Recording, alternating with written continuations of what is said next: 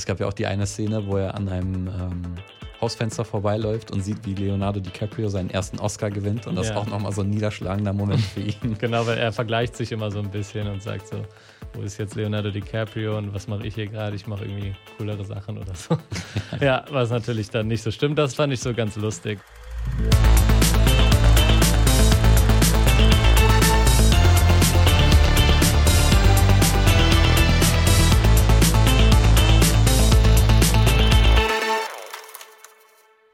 Eine neue Folge von Stream Up, dem Film- und Serienpodcast von hifi.de. Und während vor zwei Folgen ich ja leider Corona-bedingt ausgefallen bin, ist heute leider Ronja Corona-bedingt nicht dabei. Aber wie schon vor zwei Wochen haben wir natürlich wieder erstklassigen Ersatz und deswegen ist der Max wieder dabei. Ja, da bin ich wieder. genau. Und nachdem du letztes Mal schon deine Expertise zu Stranger Things ja äh, ausgepackt hast, äh, werden wir heute wieder über zahlreiche Film- und Serien-Neustarts bei den verschiedenen Streamingdiensten sprechen. Und äh, genau, damit das alles nicht hier alles wieder so zu lange dauert mit der Begrüßung, würde ich sagen, wir starten auch einfach direkt, oder? Ja. Oder hast du noch äh, was zu sagen? Wir können gerne direkt starten. ja, und unser heutiges Hauptthema ist der neue Netflix-Film Buba, der, wenn die Folge raus ist, schon in der Woche davor, mittwochs gestartet ist, am 3. August bei Netflix.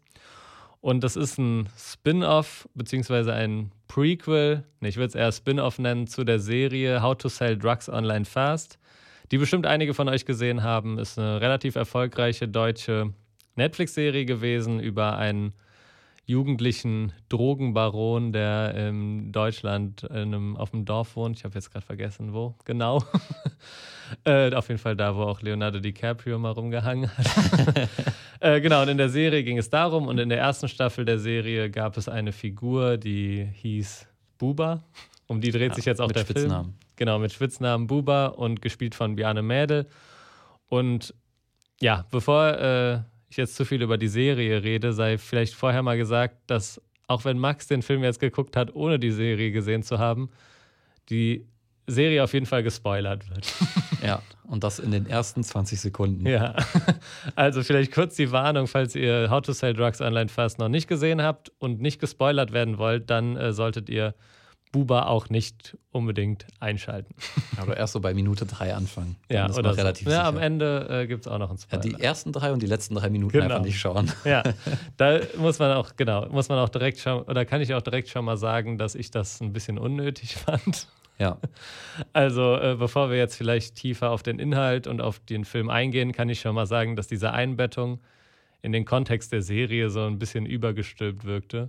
Ich weiß nicht, wie du das wahrgenommen hast, aber ich hätte das überhaupt nicht unbedingt gebraucht. Also ja. der Film hätte auch komplett ohne diese, diese Rückblenden zu den Geschehnissen aus der Serie funktioniert. Fand ich auch. Also ähm, mich hat es jetzt nicht gestört, dass ein Spoiler war, aber es hat gefühlt auch ein, für mich als nicht, äh, also ich habe die Serie ja nicht gesehen, aber sonst hat mir das auch nichts gegeben. gegeben. Ja. also ja, weil man muss, muss sagen, das spielt vor den Geschehnissen der Serie, also man fängt sogar in der Kindheit oder Jugend von dem besagten Charakter, also Buba, an und dann äh, ja, geht es um so einen bestimmten Abschnitt in seinem Leben.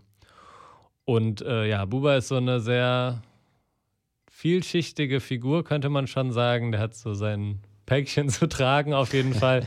Der erlaubt sich selber nicht, äh, gut, etwas Gutes zu erfahren oder gut drauf zu sein, sondern muss, muss dem irgendwie immer gegensteuern und gerät dann an so einen bisschen verschrobenen österreichischen Typen, der ihn so ein bisschen in die kriminellen Geschäfte einführt und dann geraten sie noch an eine Gangsterbande, die sich Albaner nennt, aber eigentlich gar keine Albaner sind und, und dann passieren auch so ein paar Dinge. Also er lernt dann noch eine Frau kennen und so weiter. Aber bevor wir da zu tief gehen, vielleicht erstmal die Frage, wie du den Film denn fandest, als nicht How to Sell Drugs Online Fast Kenner. Ich fand, ähm, der Film hat irgendwie nicht so eine klare Identität für mich gehabt.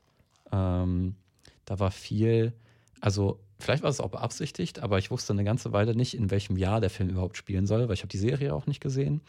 Und äh, die Farben sind halt sehr satt. Ähm, man hat super viel Filmrauschen und überall 90er Einrichtungen, 90er Klamotten, äh, 90er Gebäude. Und ich dachte, das spielt dann halt auch in dem Zeitbereich. Und dann packt die Tochter von seiner Freundin da auf einmal ein Smartphone aus und sagt, hm, ach so. Ähm, ja, also an sich fand ich ihn unterhaltsam, aber es ist jetzt kein Film, wo ich mir sagen, wo ich meinen Freunden zu sagen will, ja, schau dir den unbedingt mal an. Mhm. Ja, das kann ich auf jeden Fall verstehen, aber ich fand, das hat auch so ein bisschen vielleicht diese, sollte vielleicht ein bisschen diese Diskrepanz zwischen Dorf- und Stadtleben zeigen, weil die kam ja auch irgendwie aus einer größeren Stadt und die Tochter wirkte ja eh ein bisschen moderner angezogen als so die älteren, also die älteren Leute im Dorf und das ist so ein bisschen die Diskrepanz zeigt. Aber ich weiß schon, was du meinst. Man konnte nicht so richtig die Zeit einheitlich erkennen oder es hat nicht, war nicht immer so stimmig. Und ich muss sagen, ich fand den Film auch nur so mittelmäßig. Also ich fand, der hatte schon ganz einen coolen Ansatz. Ich fand diesen, diesen Look mit dem Filmrauschen auch ganz cool, hat sich auch sehr stark unterschieden von anderen äh, Netflix-Produktionen so der letzten Zeit und war nicht so dieses Hochglanz und super modern ausgeleuchtete, sondern ja, eher so ein bisschen so ein deutsches, deutsches deutscher Dorffilm, so ein bisschen. Ja. Aber äh, ja, ich kann mir jetzt nicht vorstellen, dass Netflix auch unbedingt so happy mit dem Film war, weil ich finde, der ist schon ziemlich schwer zu greifen. Weil der vermixt so sehr viele Dinge. Also der ist schon eine Komödie, aber der ist auch schon ziemlich hart teilweise. Und ja. was so an psychologischen, an so, äh, was so das psychologische Profil von der Hauptfigur ist, das ist auch schon ziemlich tragisch eigentlich.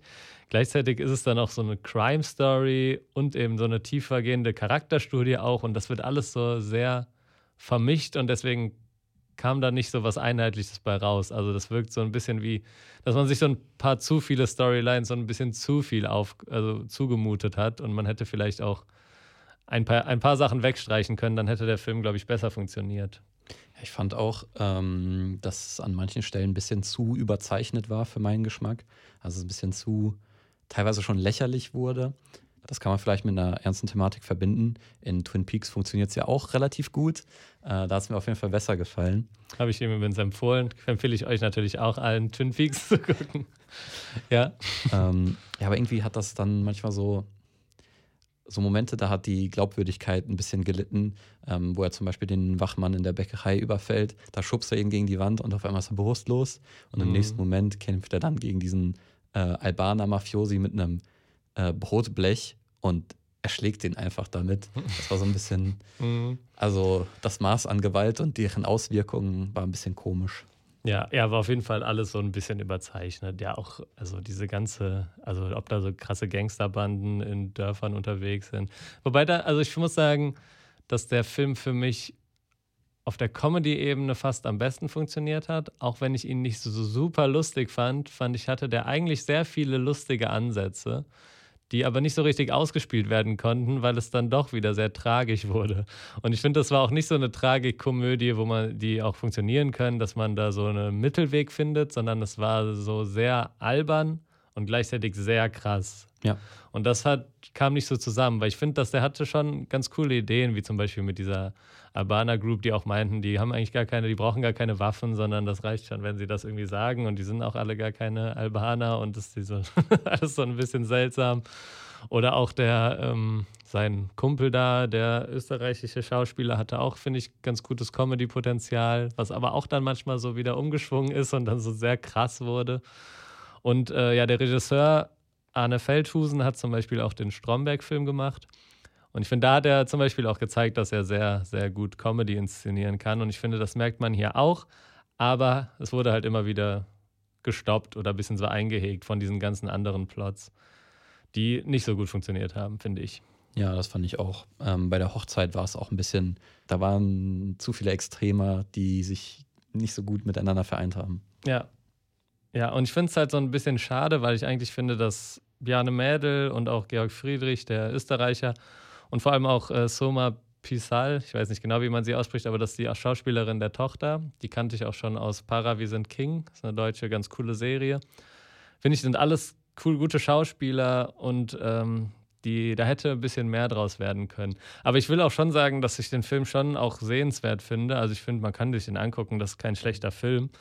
Aber man sollte nicht erwarten, dass es jetzt, also man sollte keine, weder eine Komödie noch einen ernsten Film noch irgendwie sowas erwarten, sondern man muss sich darauf einlassen, dass er halt in sehr viele Richtungen schielt und auch ein bisschen sehr viele Fässer aufmacht. Zum Beispiel dieser Mutter-Tochter-Konflikt zwischen der, also er lernt halt dann eine Frau kennen, die ist Tätowiererin und die kannten sich auch schon von früher.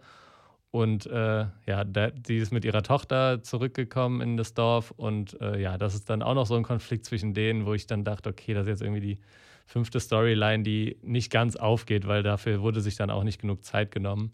Das hätte ich nicht so ganz gebraucht. Ja, dafür fand ich die Charaktere aber eigentlich auch, wie du schon sagtest, ganz cool. Ähm, vor allem Buba, also ich mochte, dass er eigentlich so ein, so ein bisschen dümmlicher ist, bisschen naiver, aber dann doch so ein netter Kerl irgendwie sein möchte, sich aber die ganze Zeit selbst bestrafen muss, um sein Negativkonto aufrechtzuerhalten. Ähm, also ich habe How to Sell Drugs Online Fast jetzt nicht gesehen, aber aus dem, was ich davon gesehen habe, also so Trailer, schien er mir schon, sag ich mal, so ein sehr unsympathischer, harter Typ zu sein. Mhm. Und in Buba selbst hatte ich aber schon irgendwie, ich wollte, dass er gewinnt. Ja, ja, auf jeden Fall. Also das würde ich auch sagen. Das ist halt auch, auch Charakterstudie. Und die Charaktere sind auch ganz gut gezeichnet. Also jetzt keine platter, kein platter Film, der sich irgendwie nicht, irgendwie keine Gedanken darum gemacht hat. Aber ja, ich würde halt auch einfach mal grundsätzlich hinterfragen, ob man, ob wir jetzt wirklich zu solchen Serien immer Spin-offs brauchen zu irgendwelchen Nebencharakteren. Aber gut, das scheint so der Way to go zu sein aktuell. Und wir müssen natürlich noch eine Sache ansprechen. In dem Film wird sehr oft Leonardo DiCaprio erwähnt. Hast du es gegoogelt? Ich habe es gegoogelt, ja. Und du? Nee. Nee. Also ich wusste, dass seine Oma in Recklinghausen, glaube ich, wohnt, gewohnt hat. Die ist vor hm. ein paar Jahren verstorben. Und dass äh, er da auch oft war. Da war ich auch schon ein paar Mal. Ja, siehst du. siehst du. Und das wusste ich aber nicht. Ich habe dann nochmal gegoogelt, weil ich habe, also ich habe damals mitbekommen, dass sie gestorben ist und er auch bei der Beerdigung war und die hatten auch ein enges Verhältnis und die ist auch Deutsche, also er hat auch deutsche Vorfahren. Und ich habe jetzt rausgefunden, er war 1984 bei einem Breakdance-Turnier in Oer Erkenschwick nachdem er bereits in den USA einige Breakdance-Turniere gewinnen konnte. Das ist witzig. Das ist schon ganz nice, weil das eben in dem Film auch erwähnt wird, auch eben jenes äh, Breakdance-Turnier oder ein Breakdance-Turnier. Und das ist, äh, fand ich dann im Nachhinein doch auch einen ganz coolen Nebenfact, äh, dass es tatsächlich ja. so war. ja. Es gab ja auch die eine Szene, wo er an einem ähm, Hausfenster vorbeiläuft und sieht, wie Leonardo DiCaprio seinen ersten Oscar gewinnt. Und das ja. ist auch nochmal so ein niederschlagender Moment für ihn. genau, weil er vergleicht sich immer so ein bisschen und sagt so, wo ist jetzt Leonardo DiCaprio und was mache ich hier gerade? Ich mache irgendwie coolere Sachen oder so. ja, was natürlich dann nicht so stimmt. Das fand ich so ganz lustig. Wobei das im ersten Dialog auch nicht so gut eingeführt wurde. Aber äh, ja, im Endeffekt war das, hat sich das dann ganz gut aufgelöst und dass er tatsächlich an einem Breakdance-Turnier in Oer Erkenschwick teilgenommen hat, ist halt ein Fact, den man sonst wahrscheinlich nicht ergoogelt hätte. ja, das ist einfach einer von uns, ne? Der Leo. Ja. Ne? Recklinghausen ist von meiner Heimat auch gar nicht mal so weit weg. Ich glaube, es sind 20, 30 Minuten. Du hast ihn noch nie getroffen? Nee, tatsächlich ja, nicht. Krass. nee, ich habe mal auch, äh, also es gibt auch so Bilder, wie er dann irgendwie in einer Eisdiele sitzt mit seiner Oma und dann gibt so, es dann so einen Bericht, wo alle Leute, die da arbeiten, irgendwie so eine Geschichte haben, dass der dauernd da irgendwie ein Würstchen essen kommt oder dann mal beim Eiscafé sitzt und dass er seine Oma so lieb hat und so.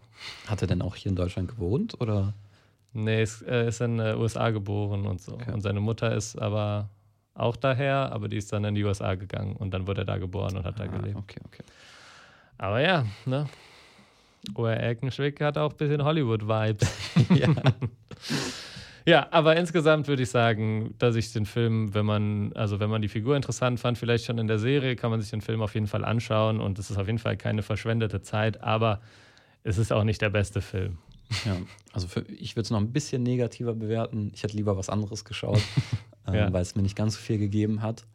Aber ähm, wie du sagst, wenn man die Serie kennt, dann ist das nochmal so ein kleines Extra wahrscheinlich, ja. was einem Spaß machen kann. Genau, und du kriegst, äh, man kriegt eben auch die, die Einbettung in die Serie am Anfang und am Ende. Ja, aber genau, äh, ja, ich würde ihn schon mit Abstrichen empfehlen, aber wenn man Lust hat, vielleicht auch Deut mal auf einen deutschen Netflix-Film, gibt es ja auch nicht allzu oft. Mal gucken, was Netflix da so in Deutschland fabriziert. Dann schaut gerne rein.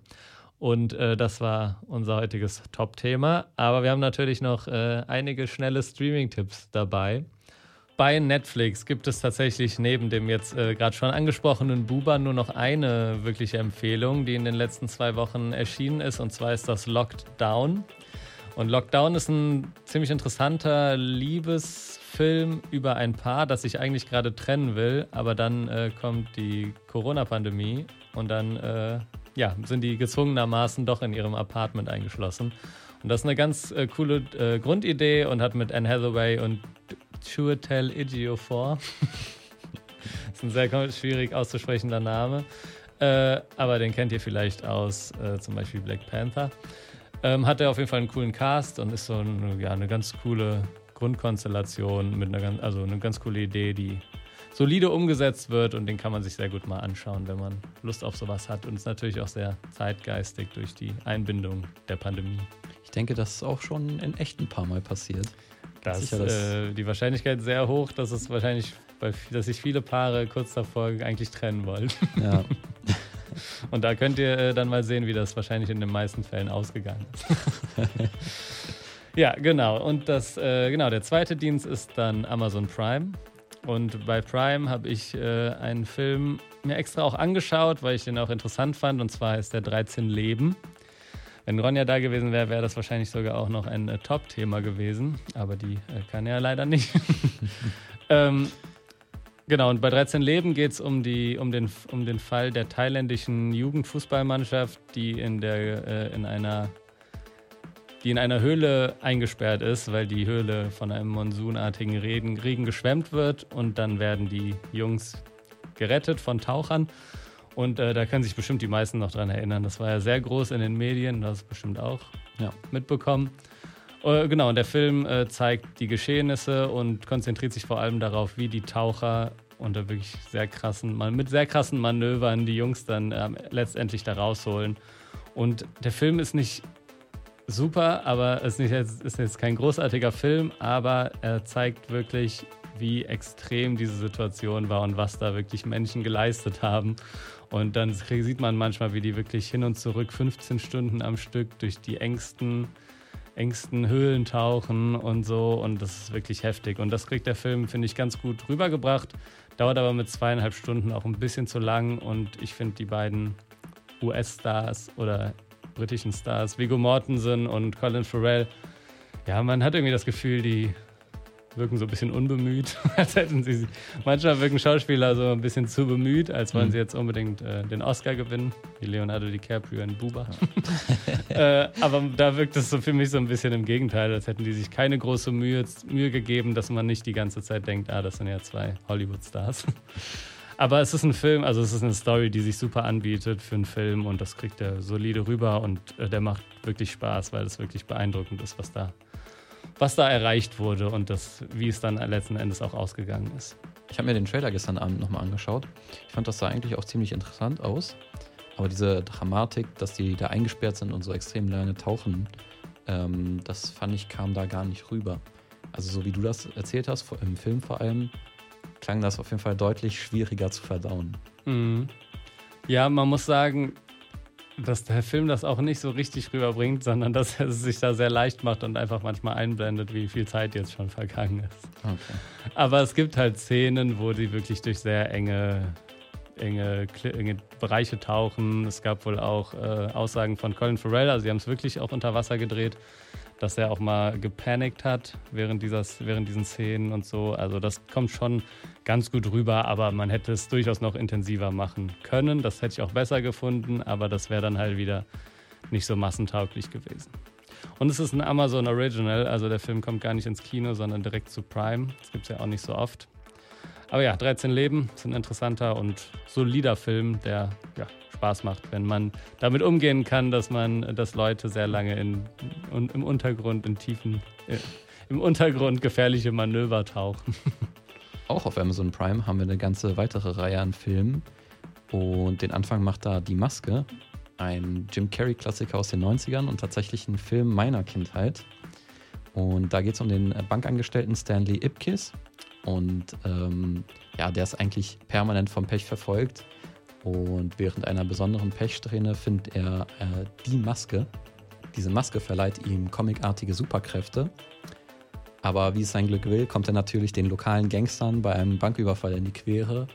Und äh, wie sich das dann so ausspielt, das seht ihr in Die Maske. Ja, Habe ich ja tatsächlich noch nie gesehen. Ne? Echt? Ja, aber ich bin auch nicht so ein Jim Carrey-Fan, aber okay. muss man natürlich eigentlich gesehen haben. Ich weiß, Leute, das steinigt mich nicht. Ich weiß auch nicht, wie toll ich die heute finden würde, wenn ich die nicht damals alle schon gesehen habe. Mhm. Also Truman Show ist auch einer meiner Lieblingsfilme tatsächlich. Aber da spielt er auch ein bisschen anders als ja, in diesen Overact-Ding. So ein Ace Ventura. ja, genau. Da, die habe ich auch mal gesehen und war schon ein bisschen hart zu gucken. ja, als äh, nächstes haben wir die Tribute von Panem-Reihe. Und ähm, in Tribute von Panem oder auch Hunger Games ist das Land in unterdrückte Distrikte gespalten. Und in einem totalitären System werden dann jährlich Jugendliche aus jedem Distrikt äh, gezwungen, an einem tödlichen Spiel teilzunehmen. Und um ihre Schwester zu schützen, meldet sich äh, Katniss Everdeen freiwillig, gespielt von Jennifer Lawrence. Und wir verfolgen dann ihre Geschichte und den Kampf gegen eine übermächtige Regierung und wie sie so ihre überraschenden Freundschaften und Intrigen da schmiedet. Man muss schon sagen, die letzten beiden der vier Filme schwächeln ein wenig, aber ähm, vor allem die ersten beiden sind schon ein lohnenswertes Science-Fiction-Abenteuer mit interessantem Setting. Also ja, finde ich auch. Also ich finde auch, also vor allem den ersten, den kann man sich auf jeden Fall gut angucken. Ich glaube, ich fand den dritten sogar ganz cool. Da sind die, glaube ich, die ganze Zeit in diesem Untergrund, ne? Achso. Ich glaube, es gab einen Film, wo die sehr viel Zeit in so einer Untergrundanlage ähm, verbringen so, ja. und dann immer so angegriffen werden. Ich fand, das hatte so ganz diesen, diesen Kriegs, diesen Kriegsvibe ja. ganz gut rübergebracht, wie man wirklich da unten eingeschlossen ist und nicht raus kann, weil oben halt der Krieg tobt und so. Das fand ich, das fand ich, glaube ich, ganz cool. Aber ja, ich denke, dass die meisten Hörer das wahrscheinlich auch eh schon gesehen haben. Wahrscheinlich schon. Aber trotzdem, falls ihr es nochmal gucken wollt, jetzt gibt es es bei Prime. Ich habe auch die Bücher gelesen. Deshalb, dritter und vierter Teil haben schon stark okay. nachgelassen. Ich habe nur das erste Buch damals gelesen, aber dann, dann aufgehört. äh, dann haben wir noch einen kleinen Horrorschocker auf Prime und zwar Annabelle Comes Home. Das ist der dritte Annabelle-Teil und der siebte Teil im großen Conjuring-Universum. Und es spielt auch gerade mal ein Jahr nach der Handlung des ersten Conjuring-Films. Und äh, wie sich die meisten denken können, geht es um die Puppe Annabelle. Diese zieht böse Geister an sich und ist eigentlich auch sicher verwahrt im Keller der Warrens. Und äh, kurzer, kurze Randinfo: Die Warrens gab es wirklich. Die ähm, Frau hat bis 2019 gelebt und war auch beteiligt an den Filmen. Also es mhm. hat so ein bisschen wahren Kern. Okay. ähm, ja, und in dem Film, da äh, geht es um eine, also es fängt an mit einer Geburtstagsparty und ein Mädchen, Daniela Rios, gespielt von Katie Sarif, Sie möchte mit ihrem toten Vater reden ähm, und lässt die Vitrine zur Puppe aber offen. Dadurch kann die Puppe dann andere okkulte Dinge im Raum erwecken und das nimmt dann alles so seinen Lauf. Und ja, inhaltlich, wie die meisten Horrorfilme, nicht der stärkste Film, aber wenn man Lust hat auf ein bisschen Jumpscares, auf ein äh, bisschen Adrenalin, dann kann man sich den auf jeden Fall anschauen. Weil dann ist noch äh, der Film The Tax Collector gestartet mit Shia LaBeouf. Wie man sich vielleicht schon denken kann, geht es nicht darum, dass jemand äh, wirklich Steuern eintreibt, sondern eher Schutzgeld eintreibt. Also Shia LaBeouf ist in dem Film so ein Teil von so einem Gangster, von so einer Gangster-Crew und eigentlich gibt es auch nicht viel mehr Handlung, außer dass der Film extrem brutal und hart ist und man ja Shia LaBeouf dabei zuguckt, äh, zugucken kann, wie er Leute fertig macht und Geld eintreibt. Und wenn das äh, so klingt, als könnte euch das gefallen, dann äh, guckt euch den Film doch mal an. heute ist wirklich, heute sind viele Filme dabei, die ich empfehle, aber auch nicht so toll finde. Ja. Aber das ist, den kann man sich richtig gut mal weggucken, wenn man mal Bock hat auf so einen, ja, wie gesagt, harten Gangsterfilm ohne viel Inhalt. Und dann startet noch eine neue Staffel der Serie All or Nothing. Das ist eine Prime-Doku-Reihe, wo verschiedene Fußballvereine oder auch andere Sportclubs näher betrachtet werden und man äh, ja einfach eine Doku-Reihe über die Spieler, Trainer und die Geschehnisse in dem Club bekommt. Und in der neuen Staffel geht es um den Fußballclub Arsenal London. So, das war es bei Amazon Prime. Da habt ihr auf jeden Fall einiges zu gucken. Und äh, weiter geht's mit Disney Plus. Da ist der neueste Pixar-Film Lightyear gestartet. Und ich kann mir vorstellen, dass sich einige darauf gefreut haben, die, die den vielleicht im Kino verpasst haben, denn darin geht es um den aus den Toy Story-Filmen bekannten Buzz Lightyear. Äh, muss man, glaube ich, nicht viel zu sagen. Ist so ein Weltraum-Typ, weiß nicht genau, Astronaut. Astronaut. Ja, aber er kämpft ja auch damit.